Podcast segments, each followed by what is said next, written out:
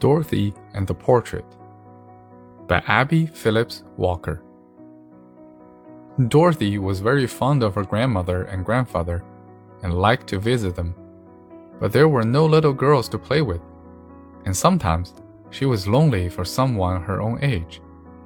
She would wander about the house looking for the queer things that grandmother always have in her home. The hall clock interested Dorothy very much. It stood on the landing at the top of the stairs, and she used to sit and listen to its queer tick tock and watch the hands, which move with little nervous jumps. And then there were on its face the stars and the moons and the sun, and they all were very wonderful to Dorothy. One day, she went into the big parlor where there were pictures of her grandfather and grandmother, and her great grandfather and great grandmother also. Dorothy thought the greats looked very sedate, and she felt sure they must have been very old to have been the parents of her grandfather.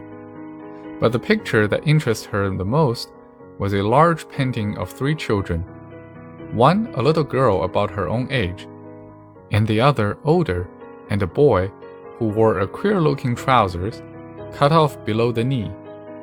His suit was of black velvet, and he wore white stockings and black shoes. The little girls were dressed in white, and their dresses had short sleeves and low necks. The older girl had black hair, but the one Dorothy thought was her age had long golden curls like hers.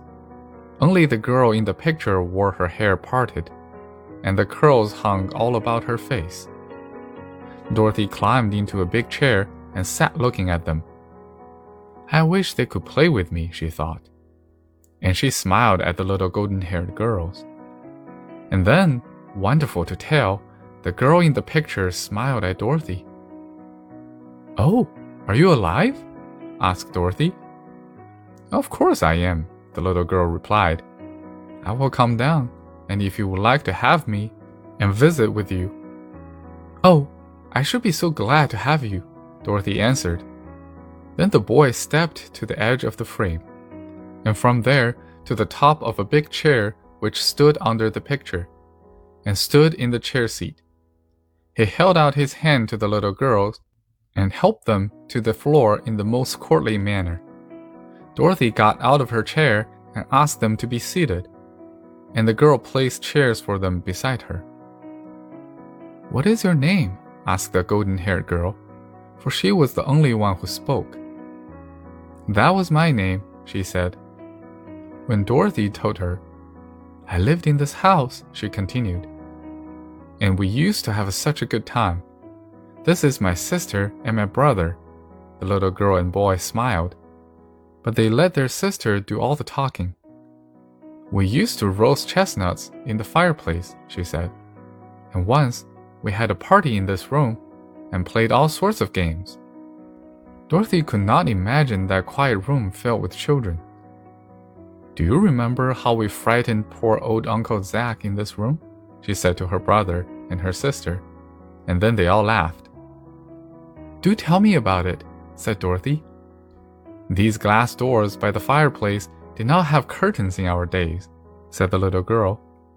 And there were shells and other things from the ocean in one cupboard, and in the other there were a sword and a helmet and a pair of gauntlets. My brother wrapped in a sheet around him and put on the helmet and the gauntlets, and taking the sword in his hand, he climbed into the cupboard and sat down.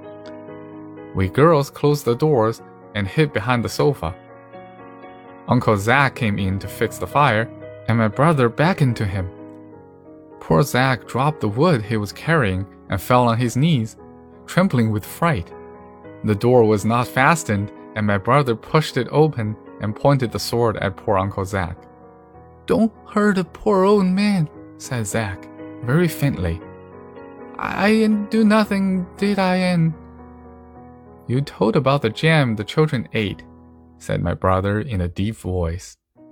And you know you drank the last drop of rum Mammy Sue had for her rheumatism. And for this, you must be punished. And he brought the sword down on the floor of the cupboard with a bang. Poor Uncle Zack fell on his face with fright. This was too much for my sister and me, and we laughed out.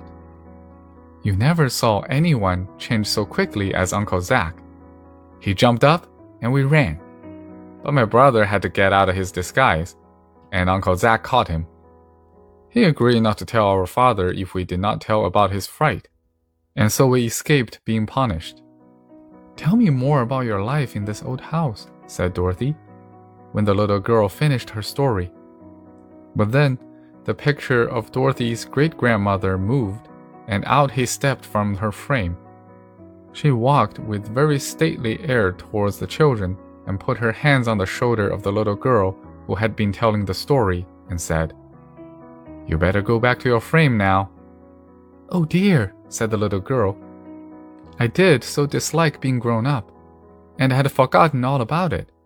When my grown up self reminds me, that is the trouble when you are in the room with your grown up picture, she told Dorothy you see, I had to be so sedate after I married that I never even dared to think of my girlhood. But you come in here again someday, and I will tell you more about the good times we had. The boy mounted the chair first and helped his sisters back into the frame. Dorothy looked for her great grandmother, but she too was back in her frame, looking as sedate as ever.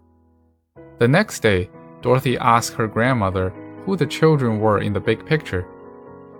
This one, she said, pointing to the little golden haired girl, was your great grandmother. You were named for her, and the other little girl and boy were your grandmother's aunt and uncle. They were your great great aunt and uncle. Dorothy did not quite understand the great great part of it, but she was glad to know that her stately looking great grandmother had once been a little girl like her, and someday, when the great grandmother's picture is not looking, she expects to hear more about the fun the children had in the days long ago. The end.